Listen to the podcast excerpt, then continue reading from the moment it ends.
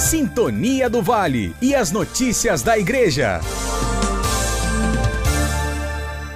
Pastoral de Rua da Paróquia São Sebastião de Volta Redonda solicita doação de agasalhos.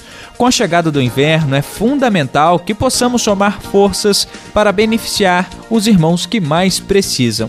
Por isso, a Pastoral de Rua da Paróquia São Sebastião de Volta Redonda está solicitando a doação de agasalhos, principalmente para homens, além de toucas, luvas e meias. A comunidade São Francisco de Assis, no bairro Retiro, é o local onde as doações devem ser realizadas. Vamos ajudar, amigos.